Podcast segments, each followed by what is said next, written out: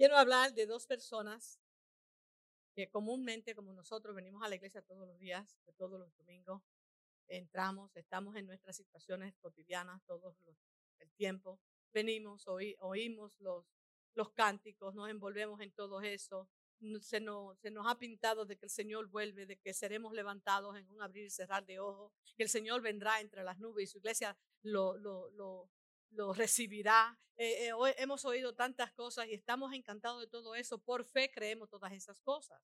Entonces hubo un hombre, eh, hubo un hombre llamado Jesús que vino a la tierra, comenzó a levantar un reino y comenzó a hablar de un reino que nadie veía, porque el reino donde él existía, donde la gente existía, era un reino de verdugo, era un gobierno de verdugo, era un gobierno que lo maltrataba a ellos, no simplemente emocional, sino que el gobierno que estaba existiendo en ello era un gobierno que le tumbaba la, estima, como le dice una amiga mía, la tima. Le tumbaba el tima a cualquiera. Eh, eh, la gente no progresaba, la gente no avanzaba, nada más que una cúpula de personas, un círculo que tenía el gobierno, eran los que estaban en buena, como decimos en buen dominicano. Después el común de la gente no, no, no estaba en esa situación. El común de la gente estaba siendo maltratado. Ellos eran como estamos nosotros ahora, manteniendo una economía como la nuestra, que no quiero coger el púlpito para hablar de, de política, pero estamos en un momento muy crítico en nuestra nación.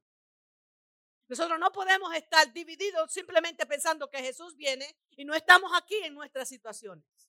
Siempre he dicho que a Jesús se le sirve en nuestras situaciones de puesto de pies mirando todas las cosas que están sucediendo a nuestro alrededor y con la esperanza de que nosotros vamos a ser eh, levantados, que nosotros vamos a ser quitados de este mundo, que este reino que nosotros ahora vemos y las cosas que están sucediendo, un día van a dejar de ser. Pues la gente, Jesús comienza a hablar acerca de un reino y de su reino. Y la gente estaba pensando que el reino que él estaba hablando iba a ser un reino como el que ellos conocían. Déjame decirte una cosa. Muchas veces nosotros queremos que todo suceda como nosotros lo conocemos. Y si nos hablan de algo que no conocemos, no lo aceptamos. Y ese es el mundo ahora mismo alguien me mandó algo que están haciendo propaganda, porque el diablo siempre está haciendo una propaganda en contra de los evangélicos, en contra de la palabra de Dios, en contra de la fe, y que hay personas ahora mismo que están cogiendo peticiones en la calle para que eh, la Biblia la dejen de vender en Amazon. No, se, no se asombren de eso. Hay un versículo bíblico que dice, cuando el Hijo del Hombre viniera a la tierra, volviera a la tierra, hará, hallará fe en ella. ¿Ah? Porque la fe es creer las cosas que es. Es pues la fe la que de lo que no se ve. Entonces, él dice, bueno, si nosotros todo lo que nosotros tenemos fe es en lo que nosotros vemos y es en lo eh, tenemos cierto porque lo tenemos aquí, entonces no hay fe. Porque no se necesita fe para ver las cosas. Entonces, si nosotros esperamos ciertamente las cosas que no se ven, y esa es nuestra fortaleza. Entonces, si comienzan a quitar lo que es la palabra de Dios, que es la verdad, hay mucha gente que no cree en la Biblia. ¿Ustedes sabían eso? Hay aún cristianos dentro de las iglesias no creen en esto. La acomodan, la arreglan un ching, la sazonan, le ponen su sazoncito para usarla. Siempre he dicho que unos vienen a Jesús para que Jesús los use para estar en su reino, para ser instrumentos de Él, para estar en el propósito de Dios. Y hay otros que vienen con su propósito, con su agenda personal, a usar lo que dice aquí. Pero no necesariamente creen lo que dice aquí. Conozco a ministros. Así. Pero es cierto. Y gente que se convierten bajo esa, ese pastorado, ese ministerio. Pero lo que bueno es que Pablo dijo que es necesario que se predique el Evangelio. Por una razón o por la otra o por la otra, no importa lo que usted vea. Pero el Evangelio está siendo predicado. ¿Por qué? Porque el que trae convicción a través de esa palabra que está escrita aquí es el Espíritu Santo y no la persona. Jesús comenzó a hablar de un reino. Ellos dijeron, nos salvamos. Aquí, el que conozca a Jesús, por aquí nosotros vamos a reinar y vamos a quitar todo lo que está pasando. Y Jesús siguió hablando del reinado. Jesús habló primordialmente de dos cosas bien, bien, bien, bien enfáticamente, que fue de dinero y de reino. A mí no me gusta hablar mucho de dinero. Y espero que un día el Señor pues me ayude. Pero estoy como media frustrada con el dinero. Pero porque hay gente que están siendo tan herida por dinero. Pero me gusta hablar del reino de Dios. Jesús comenzó a hablar de su reino y bajo ese reino formó la iglesia. Bajo esa, esa, esa prédica, Él formó la iglesia. Dos hermanos, dos personas, dos allegados, dos, dos personas, parte del ministerio de Jesús, no de los doce, sino de los que, de la multitud que a Él lo seguía, gente que lo conocía muy bien. Después, el, el día que Él resucitó, el día que Él resucitó, hubo un tumulto dentro. Miren, hermano, usted se imagina si hubiera visto Facebook, Instagram, el teléfono y todas esas cosas cuando Jesús resucitó. Lo que hubiera sucedido. Usted se imagina. Y nada de eso existía. No había ni radio, ni teléfono, no había ninguna comunicación. La única comunicación que había era... Eh. De boca en boca, todo el mundazo. La gente en Jerusalén estaba todo el mundo que resucitó el Señor. Cuando aquellas dos mujeres entraron a aquella tumba y lo vieron allí, vieron al hortelano y le dijeron, ay Señor, te pido. Te pido que me diga dónde está para irlo. Estaban hablando con él. Y hasta que él no se reveló a ellas, ellos no lo vieron. Mucha gente está dentro de la iglesia. Está ocupadísimo dentro de la iglesia. Y no se dan cuenta que el Señor es el que está ahí ministrando. Que el Señor está con ellos. Y ellos están envueltos en otras cosas, haciendo muchas cosas. Y no es hasta que Dios se les revele a ellos que sus ojos se han abierto. Habían dos hombres llamados Cefas y otro. Imagínense que usted vaya y usted esté muy envuelto en las cosas del Señor. Usted es parte de la multitud que lo sigue a Él. Y cuando se mencione a usted, ni su nombre le digan. No le dijeron su nombre. Eh, Cleofes y el otro. ¿Quién sería ese otro? Yo quiero que me acompañe al capítulo 24 de Lucas y yo quiero que, por favor, busque su Biblia. La tenga en, el, iPad, en teléfono, en, en, su Biblia, como me gusta a mí traerla, como quiera. Por favor, Lucas, el capítulo 24. Voy a hablar de estos dos hombres camino a una, a una aldea o a, una, a, un, a una pequeña, un pequeño pueblo eh, llamado Emaús. Y quiero hablar acerca del camino a Emaús. Yo no sé cuántos de nosotros están caminando hacia Emaús.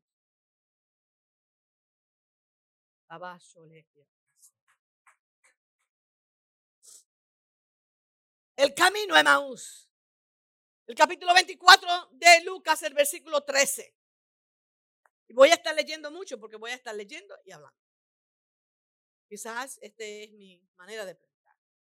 Dice la palabra del Señor, y aquí dos de ellos iban el mismo día a una aldea. El mismo día es el mismo día de resurrección, ese domingo en la mañana. Ese domingo ya no era mañana, sino en la tarde. desde que las mujeres fueron tempranito a la tumba, hasta este momento que se está hablando de estos dos hombres, pasaron muchas horas. había mucha gente que ya tenían todo lo que había pasado. Ya muchos ya habían oído. Porque no me digan a mí que alguien resucitó y todo el mundo va a quedar callado. Y menos si fue el Señor y en la forma que fue. So, la multitud que lo seguía, la multitud que decía Osana, la multitud que fue sanada, que fue alimentada, e, esa multitud ya sabía que Jesús había resucitado. En ese mismo día, iban a, una aldea llamada Emaús, que estaba a 70 estadios de Jerusalén. 70 estadios son 7 millas, de 10, de 8 a 9, de 10 a 12 kilómetros. Dice, e iban hablando entre sí de todas aquellas cosas que habían acontecido. Ese era el punto de hablar en ese fin. Ese fin de semana fue como nunca antes en Israel. Nunca antes en Israel. Quiero explicarle algo. En Israel se llenaba para, para la Semana Santa, para la Pascua que se le decía, ¿no? Que era la fiesta desde el domingo de Ramos hasta el domingo de resurrección. En esa fiesta, en esa semana, habían varias fiestas celebrándose. Entonces, de todas el, mundo conocido entonces, que los judíos habían sido esparcidos, ellos cogían, y aún todavía el día de hoy lo hacen, cogían esa semana. Trate de buscar en la Semana Santa un pasaje para Israel, a ver si usted va a conseguir. O un hotel. No hay. El turismo es tan increíblemente ahora mismo que allá lo que más se vive es del turismo, que en Israel, si usted quiere ir para Semana Santa, usted tiene que hacerlo con un año de anticipación. Buscar eh, eh, un guía turista y buscar todas esas cosas. Tiene que ser con más de un año de anticipación porque book, book, book, book, book, eh, everything is full. Entonces, pero esa es una tradición que ellos tienen. Cuando la, ciudad, entonces se llena, mucha gente, muchos turistas, muchos judíos de todos los lugares llegaron hacia Jerusalén. ellos estaban acostumbrados que en esa semana iban a haber mucha gente que Jerusalén se iba a llenar. So, la gente que trabajaba, el que tenía un kiosco, sabía que iba a vender. El que tenía un restaurante sabía que iba a vender. El que tenía eh, vendiendo, eh, eh, ¿cómo se llaman eso? a souvenirs y esto, para aquí y para allá, sabían que lo iban a hacer. El que tenía un cordero para venderlo, porque ellos querían venir, el forastero quería venir y hacer sacrificio, sabía que iban a ganar su dinero. Se fuera con una paloma, fuera con un chivo, con lo que fuera que iban a sacrificar, ellos, la gente hacía mucho dinero entonces. esas cosas no se hablan aquí, pero eso es lo que estaba hablando. La gente sabe que cuando hay turistas hay mucha qué? Venta y primicia. ¿Por qué ustedes se creen que ahora mismo los países del mundo tienen que ser a través de una rifa para poner el, el, mundial de fútbol? Y, cuando, y cada cuatro años es que se hace una nación entera haciendo una promoción para esa, para esa semana o esos diez días que se, que se celebra el fútbol, el the, World Cup, right? El no el World Cup, sino el, la, el, el mundial del fútbol. Imagínense lo que sucede en todo eso. En ese tiempo, Israel se llenaba de gente, Jerusalén se llenaba de gente. Había mucha, mucha gente que venía de otros lugares, mucha gente con otros idiomas.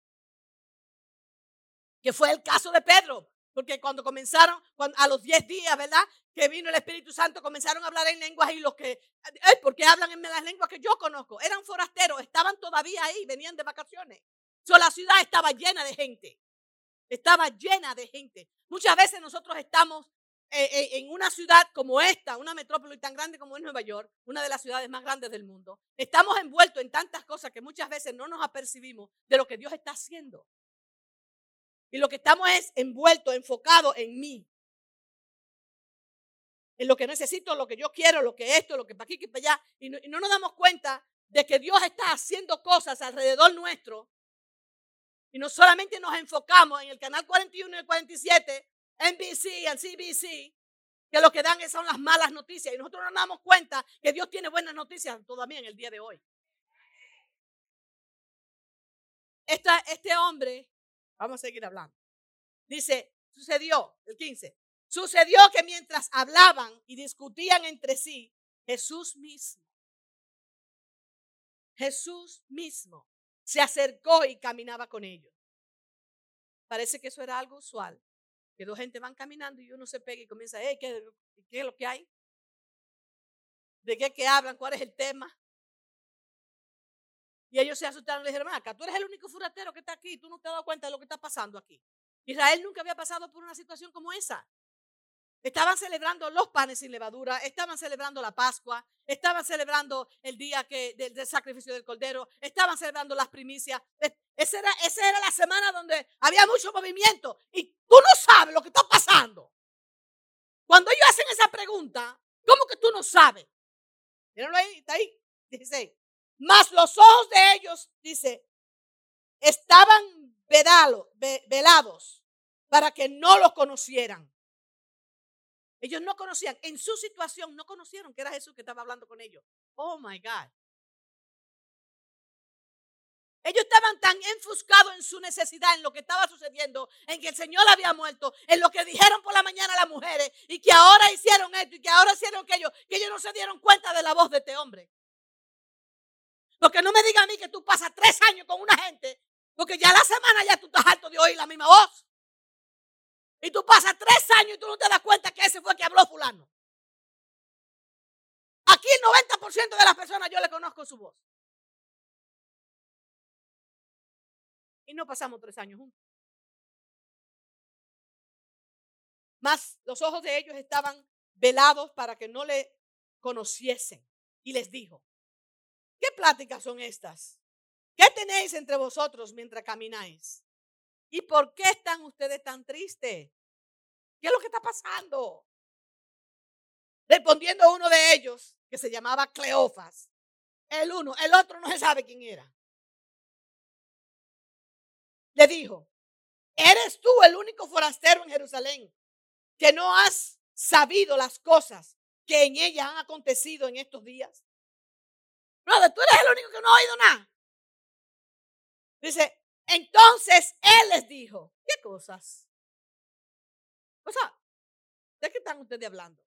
Porque es posible que ni ellos mismos estaban dando cuenta de que por qué las cosas estaban aconteciendo, de las cosas que, estaban sucediendo. Muchas veces nosotros tenemos que preguntarle a la gente, ¿qué es lo que te pasa?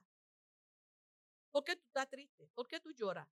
Y cuando le comenzamos a desmenuzar el por qué tú lloras, nos damos cuenta que estás llorando por nada.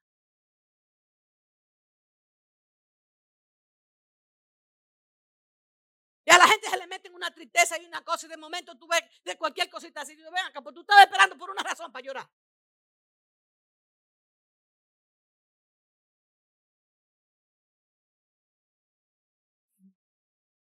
Entonces él les dijo, ¿qué cosas? Y ellos le respondieron o le dijeron, de Jesús Nazareno, hombre, tú no te das cuenta que fue un varón profeta. Oye, lo que estos hombres describen a Jesús, que estuvo con ellos todo este tiempo, que estuvo en sus, en sus asuntos privados. ¿Sabe Dios si el Cleofa este era hasta familiar de ellos? Hay eruditos que dicen que Cleofas era hermano de José, de José, el padrastro o el papá de Jesús. Lo llamé padrastro. Muchos dicen que Cleofas era el hermano de José el carpintero. Y oye como él dice quién era Jesús. Dice que fue varón profeta. Poderoso en obras y en palabras delante de Dios y de todo el pueblo. Así fue que tú describiste al hombre que tú estabas esperando que resucitara.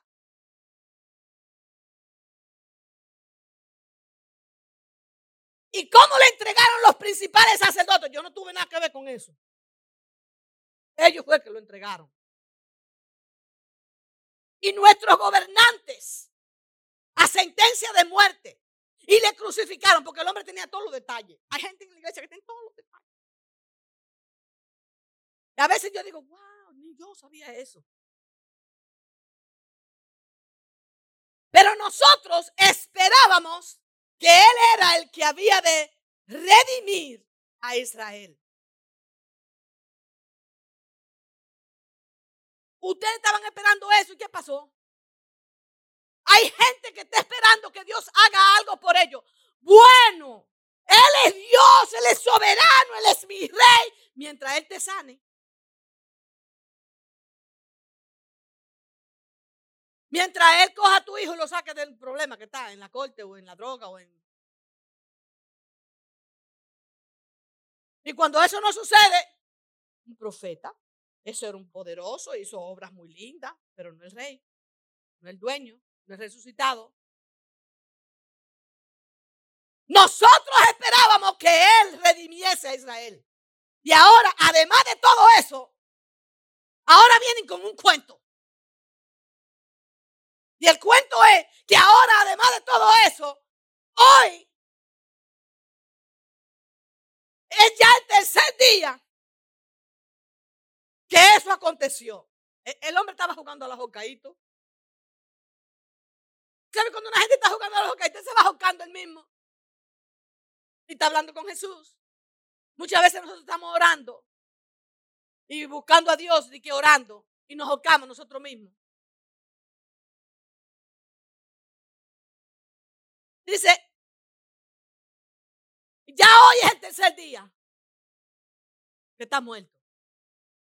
¿Cuántos tiempo duran tus sueños para morir? Tus deseos, dilo. ¿Hasta cuándo Dios para ti es Dios soberano sentado en las alturas? Hoy es el tercer día y el hombre no ha resucitado. Eso fue lo que quiso decir. Dice, aunque también, pero también, como que dice, hoy ya es el tercer día, pero hay unas mujeres que salieron con un cuento por ahí. Dice, aunque también nos han asombrado, estamos asombrados. Oiga, este hombre Cefa estuvo ahí, él oyó que el Señor dijo que al tercer día él iba a resucitar. Pero cuando usted tenga un problema, a usted se le olvidan las cosas, hasta el nombre suyo se le olvida. A mí me preguntaron el otro día cómo se llamaba una de las nietas mías. Yo dije, ah, ah. Aunque también nos han asombrado unas mujeres de entre nosotros, las que han, antes del día fueron, antes del día, antes de que, que amaneciera, fueron al sepulcro y como no lo hallaron, no hallaron su cuerpo, vinieron diciendo, oiga, este hombre no creía. Ellas fueron antes de que amaneciera y como no hallaron su cuerpo, ahora vinieron diciendo otra cosa. Vinieron con un cuento. ¿Tú te crees que en la iglesia no hay personas que dicen que son cristianos y tienen este tipo de conversaciones también?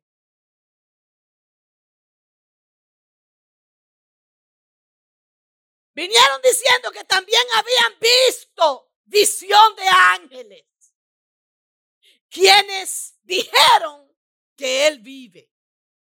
Ellos dijeron que tuvieron una visión, que hubieron ángeles y que hicieron esto. El hombre tenía todo el cuento completico, pero no lo creía. Hay mucha gente que tiene todo el evangelio, saben Biblia, mi hermano, pero no lo creen. ¿Se la aplican a otros? Sí se la aplican, pero con maceta. Usted tiene que diezmar. Y yo a veces le digo,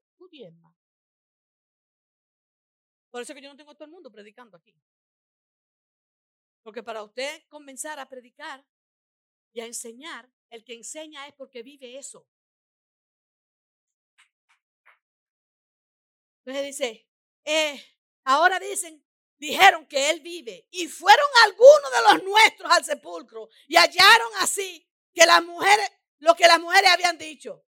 Pero él, a él no le vieron. Este hombre es que si no ve, no entiende. Que si él no ve, él no, no tiene fe. Este hombre no tenía fe. ¿Cuántos de nosotros vivimos en una situación así? No tenemos fe. Creemos que Jesús, sí, ya lo vi, es un hombre de Dios, un profeta de Dios, hizo maravilla, hizo esto, hizo aquello. Usted está convencido de que era un hombre de Dios, pero no cree que es Dios. Porque si cree que es Dios, su lenguaje cambia, su actitud cambia, su rostro no se entristece, sino que se... Mire, esa canción acabó conmigo ahorita. La primera que cantaron.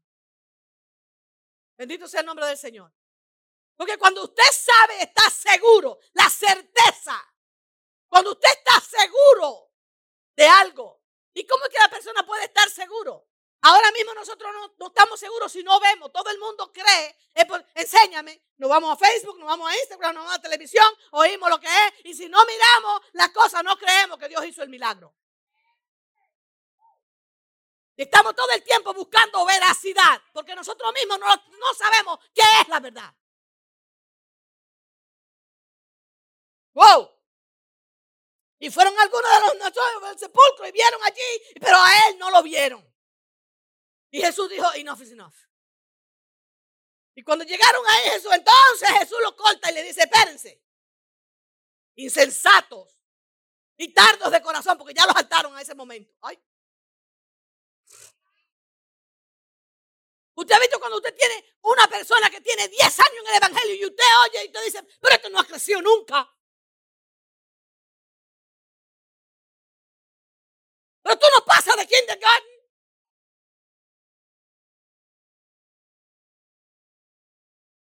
Insensatos y tardos de corazón para creer todo lo que los profetas han dicho. No era necesario que el Cristo padeciera estas cosas y que entrara en su gloria. Pregunta. Porque a veces, Señor, como que hay, hay preguntas. Yo digo que gente importante, gente sabia, saben hacer las preguntas precisas en el momento para que haya un despertar. ¿Y qué es lo que fue que Jesús dijo? ¿Para que qué? No era necesario que el Cristo padeciera estas cosas y que entrara en su gloria. Si entrara en su gloria, quiere decir que salió de ella. Si él tenía que padecer eso para entrar en su gloria, quiere decir que él había salido de su gloria. Y yo quiero que ustedes entiendan algo muy teológico y profundo, es que como Dios, siendo Dios uno solo, porque no tenemos tres dioses, señores, tenemos un Dios que vino en la función de hijo y tuvo que entonces él mismo, él mismo, de poner de su propia autoridad y poder como el Padre, como el, el único Dios, y tomar la posición de hijo para ejercer ese, ese, ese momento de sacrificio. Porque si él, porque si él operaba en la, en la gloria del, del, del Padre, en la gloria del único Dios, entonces él no podía manifestarse a los hombres, porque la Biblia dice que Él es la, la, la, manifestación del Dios invisible. Pero entonces el Dios invisible no podía mostrar en Jesús toda su gloria y su plenitud. Él era la gloria del Padre y Él era la plenitud visible del Padre. Entonces Él tenía que dejar esa gloria y ese poder invisible donde, los, donde todo era delante de Él, donde todo el poder era de Él, donde todo el creador era de Él, donde todo lo que existía era por Él. Él tenía que dejar todo eso para poder manifestar la plenitud del Padre visible. Por eso fue que Él se entregó. El único que pudo entregarse fue Él. La, la, última cena que Él tuvo, Él le dijo, yo deseaba tener esta cena con ustedes. Era la última vez. Por eso es que yo digo que esa semana fue una semana de historia increíble como nunca el pueblo de Israel. Eso no fue de que el mar rojo que se partió y la gente pasó. No, no, no. Lo que pasó esa semana fue increíble en Israel. Y la historia de la iglesia donde el Señor le dice, consumado es, parte el pan y dice, por vosotros es partido. No, no hay que hacerlo más, no hay más sacrificio, no hay más poder, no hay más llanto, no hay más tristeza. Yo pongo mi vida y termino la culpa de la ley y la exigencia de la ley. Pero no se podía quedar ahí. Dice que también tomó la copa, entonces dijo, ahora yo hago un pacto nuevo. Cancelo el viejo de la maldición por causa del pecado. Yo me hago pecado por ti. Mm. Yo me hago pecado por ti. Llevo tu culpa, llevo tu carga. Yo mismo. No hay nadie más que pueda satisfacer mi propia ley que yo. ¡Wow! ¡Qué gloria! ¡Qué gloria! Dice la, dice la Biblia, mira. En 2 de Corintios, el capítulo 4. Porque Dios que mandó que de las tinieblas resplandeciese la luz, Él es el resplandor. Eh, y Él resplandeció en nuestros corazones para iluminación del conocimiento de la gloria de Dios en la faz de Jesucristo. Nosotros no podemos ver la gloria de Dios que no sea en Cristo. Porque cuando Moisés le pidió a Dios y le dijo, oye, si tú no vas, yo no voy que nosotros no sabemos ese canto que nos gusta tanto, que entramos en bendición y para right? Pero él le dijo, muéstrame tu gloria. Yo quiero estar convencido. Quiero estar convencido de lo que yo estoy haciendo. Muéstrame tu gloria. Y le dijo al Señor, nadie ha visto mi gloria y vive. Por eso era que tenía que venir en carne el Hijo. Nadie puede ver mi gloria y vive. Porque nosotros no podemos resistir la gloria de Dios. No la podemos resistir, ¿sabe por qué? Porque tenemos una naturaleza caída. Esa gloria nada más la vio Adán y Eva.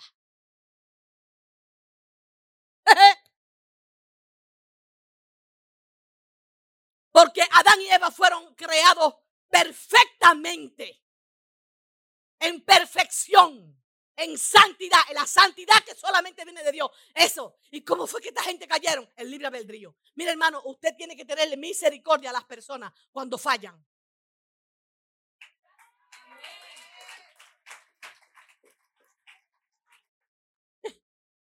¿Sabe lo que es la gloria de Dios? Dice, las Marías que fueron a la tumba el primer día de la semana vieron la tumba vacía, Jesús resucitaba, estaba ahí y ellos no lo reconocieron.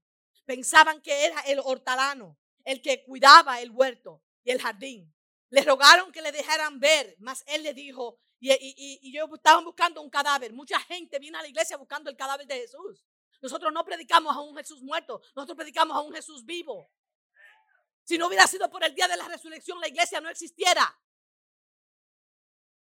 El mismo Pablo dijo, si no hubiera sido por ese día de resurrección, en vano fuera nuestra fe. Porque Él es el primogénito en la resurrección.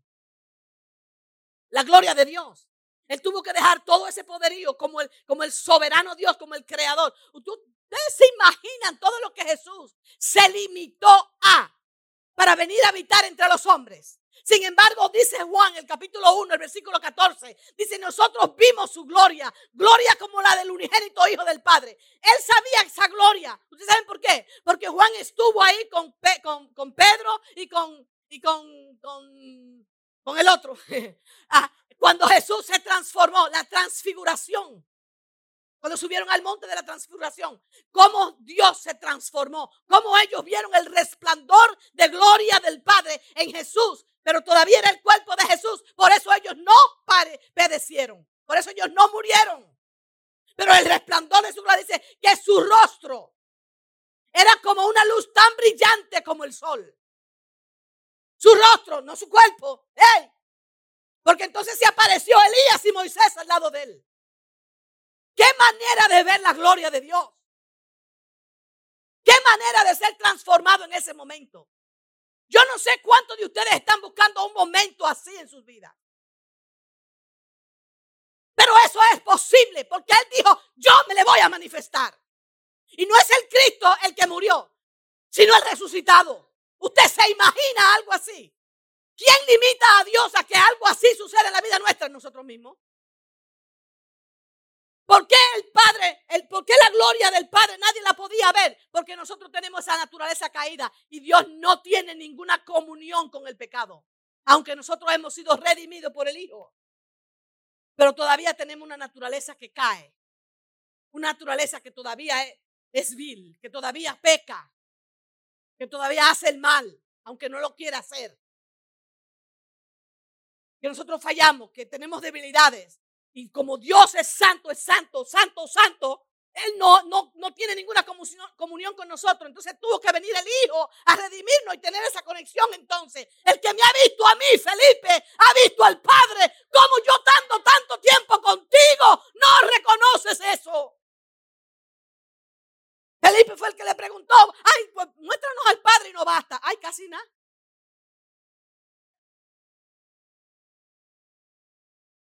Seguimos. Dice,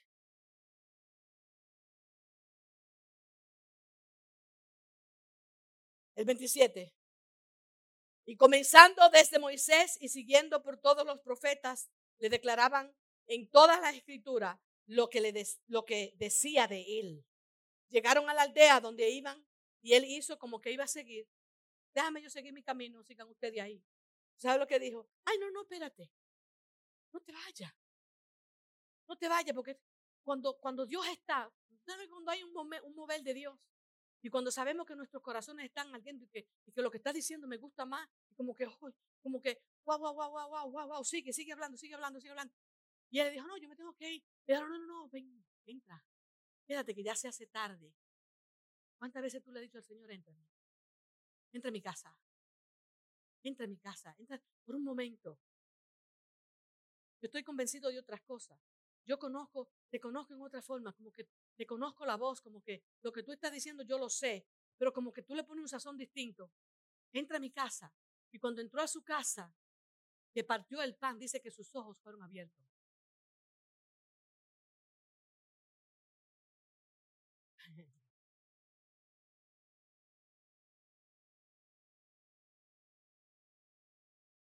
Yo escribí esto, dice, estos dos no eran extraños a Jesús. Lo conocían muy bien, sabían todas sus cosas. Ellos vivían en su realidad. Y eso no lo dejaba ver a Jesucristo resucitado. Uno, Jesús es quien se acerca a ellos. Ellos no lo buscaron. Ellos estaban en su verdad, en su realidad, en su frustración. Muchas veces nosotros estamos en tantos problemas y en tanta, en nuestra verdad diaria todos los días, que se nos olvida buscarlo.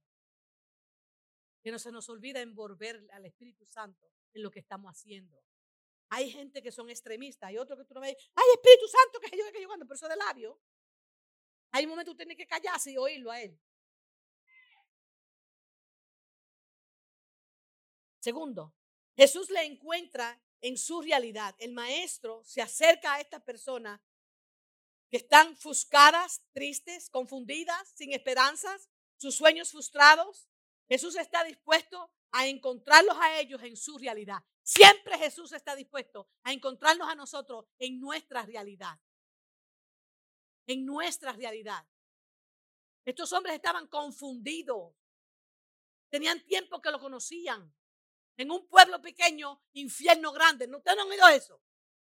So, Jesús tenía tres años y medio con ellos para arriba y para abajo, metiéndose por todos los lados, haciendo, haciendo tantas cosas y obras maravillosas. Ellos dicen que lo conocían. E, él, fue un profeta. ¡Ay, qué pasó! Porque tú no sabes que ha resucitado, tú todavía no lo has visto, ya tú estás diciendo que era un profeta y no Dios.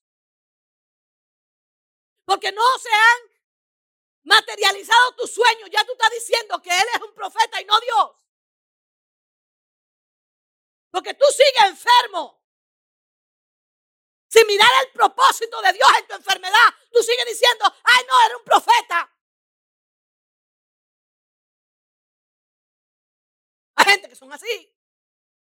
Se acercan a Dios es por los panes y los peces. El mismo Jesús lo dijo. Y cuando esas cosas no son satisfechas, ¿qué pasa? Ah, no somos parte de la multitud. Ah, sí, yo había oído de él. Sí, yo lo conozco. Y viene alguien con una unción especial sobre él, te predica y tú comienzas a llorar. Ay, sí, diga que te convierte otra vez. Y hay gente que se han convertido como diez veces. Yo no sé qué relajo es ese.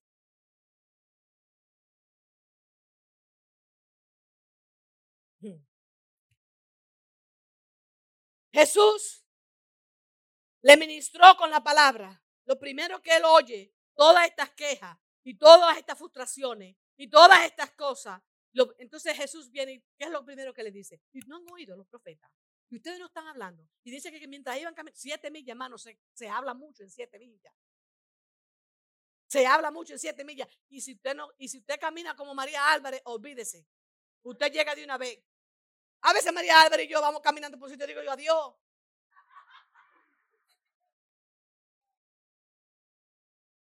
Porque camina el paso mío. Yo me decía así, ¿verdad que yo ando con usted? Digo, ah, le voy a poner un leash para jalarle la soguita. Anda conmigo. Ella no está aquí, está en una misión especial de la iglesia. Lo primero que Jesús hace es que le ministra la palabra. Muchas veces nosotros en nuestra realidad nos olvidamos de la palabra. Nos olvidamos de esa promesa. Nos olvidamos de que la palabra de Dios es la profecía más segura que nosotros tenemos. Vamos a otra gente, comenzamos a oír lo que el pueblo está diciendo, pero no nos vamos a la palabra. ¿Qué dice Dios? Cuarto, la palabra es la que transforma la tristeza en gozo. Porque es la que da la esperanza, es la que afirma la fe. Quinto, Jesús siempre toma la iniciativa de acercarse a nosotros en nuestra realidad. En nuestra realidad difícil que lo busquemos. ¿Por qué? Porque estamos enfuscados. No agobia la tristeza, no agobia la necesidad. El bolsillo se vació, el esto, el aquel no abandonó, el bulón, bulón. Y ahora estoy frustrado. Pero Él siempre se acerca. No importa tu condición ni cómo tú estés. Jesús se hace visible. Él se hace tangible. Él se acerca. Él te busca. Y no simplemente es para decirte, mira insensato y te ha dado galletas y se va. No. Porque hay gente que son así, van y le dando galletas a la gente. Le dicen, mira tú, ah, pues yo creía que tú eres evangélico. Pam, pam, pam, pam, Oiga, estamos para levantar al débil.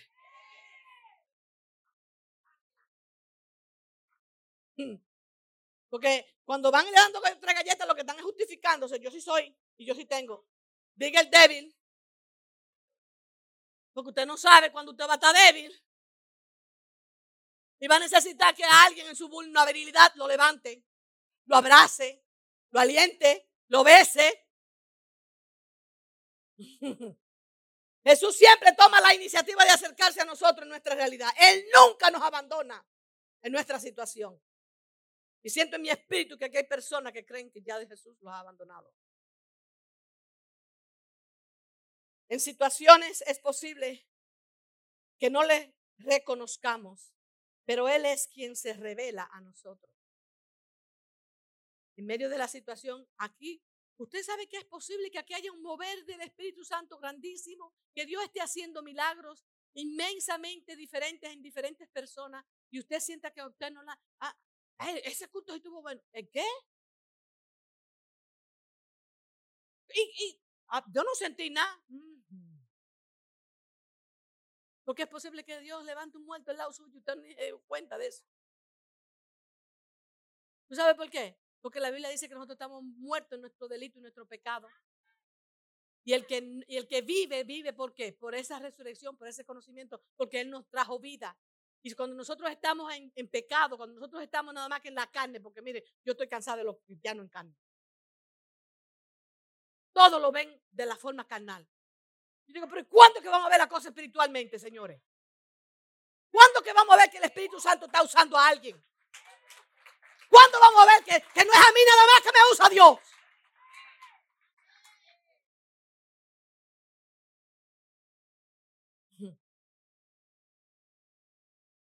Nuestros ojos pueden estar cerrados por muchas razones.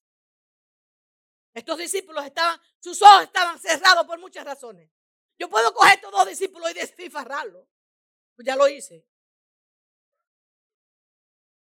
Pero ahora yo quiero ver, que ustedes vean esto, que es muy real. Porque las personas religiosas cogen a las personas que están en un momento triste y lo acaban. La religión coge a las personas que están pasando por un momento de dolor y lo acaban. No todo el mundo razona igual. No todo el mundo reacciona a la situación igual y a los conflictos. No todo el mundo reacciona igual. Usted no puede juzgar al, al otro como usted es. Además, no nos pusieron como jueces.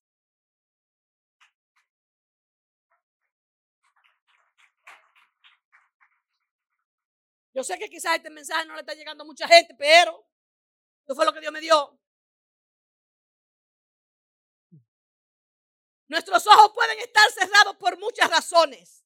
El dolor cega a las personas. Personas, por eso es que cuando usted está en un hospital o va a visitar a un enfermo y lo ve bajo un dolor, Cristo en ese momento, usted ore por él, porque la fe es suya. ¿eh? Pero la persona posiblemente ni lo esté oyendo a usted. Porque él está enfuscado en su verdad, que está doliendo el asunto. Y oramos por nuestra hermana Belki, que ya fue operada, gloria a Dios. Pero en el momento del dolor tú no le puedes decir a una persona, clama a Dios, a mí es que me duele. Está bien, clama tú por mí, porque ahora te toca ponerme la mano a mí. Porque este es el asunto del cristianismo. Que esto no, yo no estoy sola en ningún momento. Que hay momentos que yo estoy sola y no puedo valerme por mí misma. Y necesito a alguien que me tire el bastón. Y muchas veces lo que hacemos, el religioso no le tira el bastón, le tira un juicio. Y una condena. No estoy justificando a las personas que mantienen una posición débil para no salir de ahí. Porque hay gente que son débiles y usted lo tiene 10 años en la misma debilidad de ella en un momento. Espérate. ¿Vas a resucitar o te vas a acabar de...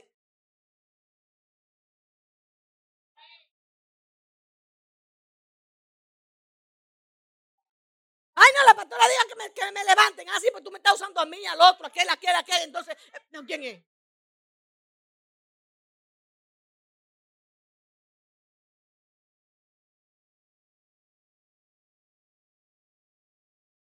Y se nos meten aquí, así, gente. Hay gente que viene a la iglesia pensando que yo le digo, lloro allí, me dan, lloro allí, me dan, lloro allí, me dan, lloro allí, me dan. Entonces la iglesia está todo el tiempo dándote a ti. Y, mm. ¡Ay! Pero que no se han dado cuenta que yo antes no era así. Pero la gente me ha enseñado. Y Dios me ha puesto unos lentes que yo digo, espérense. Le digo a, todos los... Aguántate. Que yo no soy mejor que Cristo. Ni más buena que Él tampoco. Porque llega un momento que usted no puede ser más bueno que Dios.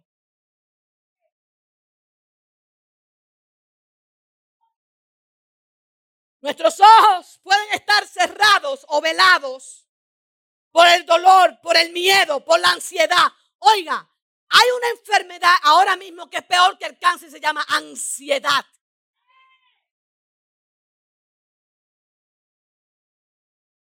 Por el cáncer oramos, te sana o te mata. ¿Y la ansiedad quién la quita? Dígame, hay gente que tienen esta dichosa enfermedad y un día tú lo ves que están así, y otro día, y pasa un mes y están así, tú dices, oh, what happened? La ansiedad. Se comen todos los problemas. Y hacen así, comen, comen, comen, comen, comen, comen, comen. Ay, pero muchacha, tú te estás matando. ¿Y qué es lo que está pasando? Ansiosa es que está. ¿Y cómo se sana eso? Uy, la palabra dice, traed a Él toda vuestra ansiedad y todo nuestro dolor y toda nuestra frustración. Traérselo a la cruz pero no nos traen a la cruz, van muy lejos de la cruz y comienzan y cogen aquí, cogen allí, cogen allí y, necesitan otro otra profecía y necesitan otra. Y, uno nervio y una cosa que usted dice, ay no, no, dile a fulano que no venga ahora, para que no me pegue lo que tiene. Eso es peor que COVID.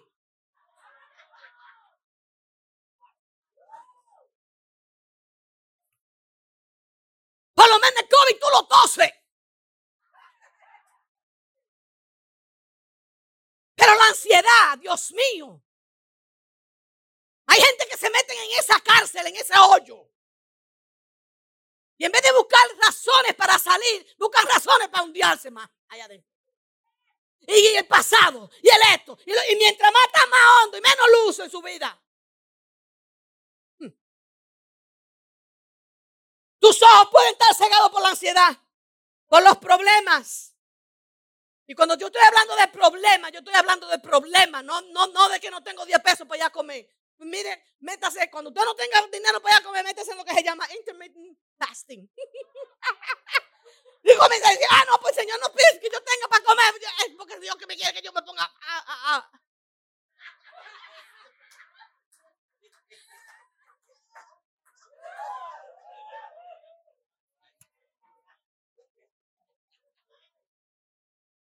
No, de una vez, no, no, pero no hacen el fasting. De una vez se le mete una visitadera.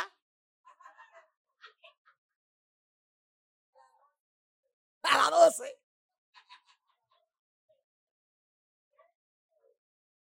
Yo tengo cuento de eso, pero no, me da tiempo ahora.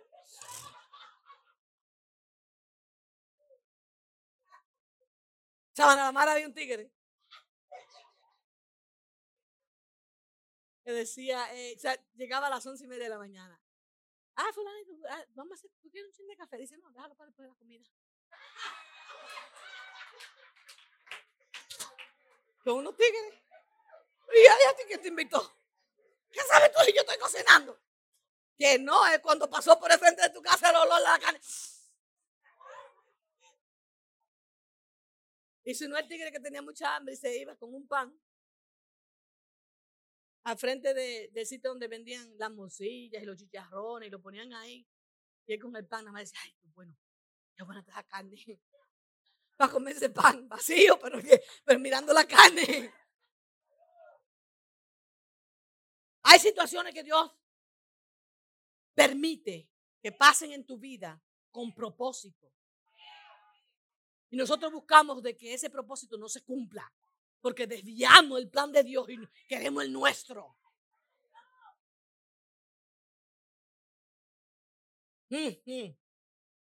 Sigo. Los ojos también pueden estar cegados por el causa del pecado. Hay cristianos que viven en pecado. Pero dicen que son cristianos porque ellos no son musulmanes ni son de Buda. Ni son ateos. Pero viven pecando. Y el pecado los cega completamente. Y cuando se habla de la resurrección de Jesús, están muy lejos de eso. Llegó este momento. Están muy lejos de ahí. A ellos no les importa nada de eso porque el pecado los cega. Y si el pecado te y si estás viviendo en pecado, si tu vida no está formada como Cristo manda, si tú no estás renunciando al pecado y el pecado, el pecado mora en, en ti, entonces tú estás muerto en tu delito y tu pecado. Y, y no puede haber resurrección en ti. No puede haber vida. Porque la vida se sabrosea, la vida se disfruta, la vida se goza, la vida... Y hay gente que no, miren, ustedes los ven podrido en dinero y no tienen vida. Porque están muertos en su delito y en su pecado. El dinero no los satisface. Y muchas veces nosotros dentro de la iglesia pensamos que el dinero es lo que necesitamos para tener plenitud para estar pleno, para estar lleno, para estar satisfecho. Y no es así, es necesario, yes. Es necesario, pero no lo es todo. Dios lo usa, sí lo usa, porque es necesario por la condición económica y gubernamental en la que vivimos, pero no lo es todo. Hay personas que no tienen nada y saben vivir muy bien. Creo que fue Juan Pablo II que dijo que nosotros como cristianos debemos seguir buscando cómo vivir más sencillamente, con menos. No, nosotros queremos más. Y usted tiene que ver dentro de usted por qué usted quiere algo. Más y más y más y más y satisfacer eso. Porque mientras más usted va corriendo detrás de eso, más lejos eso está de usted.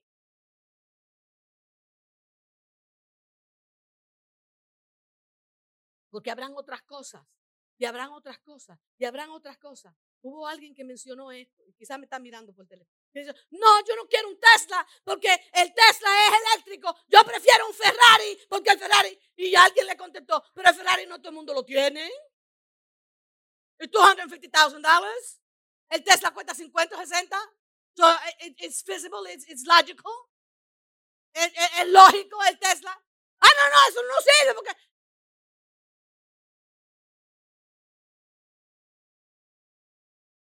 Jesús nunca ha permitido, ha prometido, nunca en la Biblia Dios ha prometido que tú evadas, que tú evadas el dolor, que tú evadas el sufrimiento. Dios nunca te dijo, ven a mí que yo te voy a, yo te prometo que tú nunca vas a tener más dolor. Eso no está en la Biblia. En la Biblia que está escrita no es de Dios. Le escribió un hombre. Porque en la Biblia yo todavía no he encontrado en ninguna de las promesas que Dios, que Jesús hizo, que Dios ha hecho, que dice yo te voy a evitar que tú tengas dolor. Yo te voy a evitar que tú sufras algo. Yo te voy a quitar los problemas. Yo voy a hacer que tú viva bien y cómoda y que a ti no te falte nada porque tú eres la niña de mis ojos. Hasta la niña de los ojos se cierran. Dios no ha prometido nada de eso.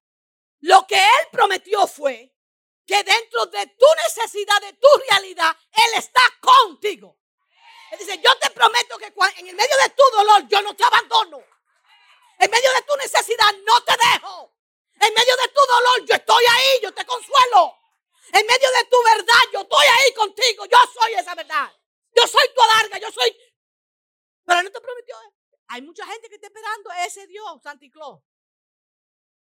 Ah, pero él es mi padre, no va a quitar. Oiga, por eso fue que él le dijo a estos dos hombres, Ustedes saben una cosa. Insensatos. Los profetas hablaron de él. Todo está ahí. ¿Y por qué ustedes no han creído? Porque ustedes están esperando un Dios anticlón. Muchas veces nosotros los cristianos estamos esperando, ay Señor, y, oiga, yo a veces me quedo asombrada de la, de la forma que la gente ora. La gente ora dándole orden a Dios, suplicándole a Dios. La gente, tenemos que dar una clase acerca de cómo que se ora. Y enseñar a la gente a orar. Los mismos discípulos le dijeron a Jesús, enséñame a orar. ¿Qué sucedía cuando él oraba? Cuando ellos lo veían orando, ¿qué sucedía cuando él oraba? Que ellos no lo sabían. Ellos todos eran judíos, todos tenían la ley, todos se habían criado en una sinagoga, todos habían tenido que pasar por el, por el, por, por el Talmud y el lo, se lo conocían muy bien. ¿Y qué pasaba cuando él oraba? ¿Qué era distinto? ¿Qué era distinto? Ya termino. Dice, es importante invitar a Jesús a nuestra casa, a nuestra realidad. A estos dos hombres hubieran perdido la bendición del encuentro con Él si no lo hubieran invitado a Él a su casa. No se hubieran dado nunca cuenta que Él había resucitado, que Él era quien venía hablando con Él por siete millas, si ellos no lo invitan a su casa. Es posible que usted tenga muchos años caminando con Jesús y usted no, todavía no lo ha invitado a su casa a entrar para que haga, haga la manifestación de la revelación de su resurrección. Vamos a estar.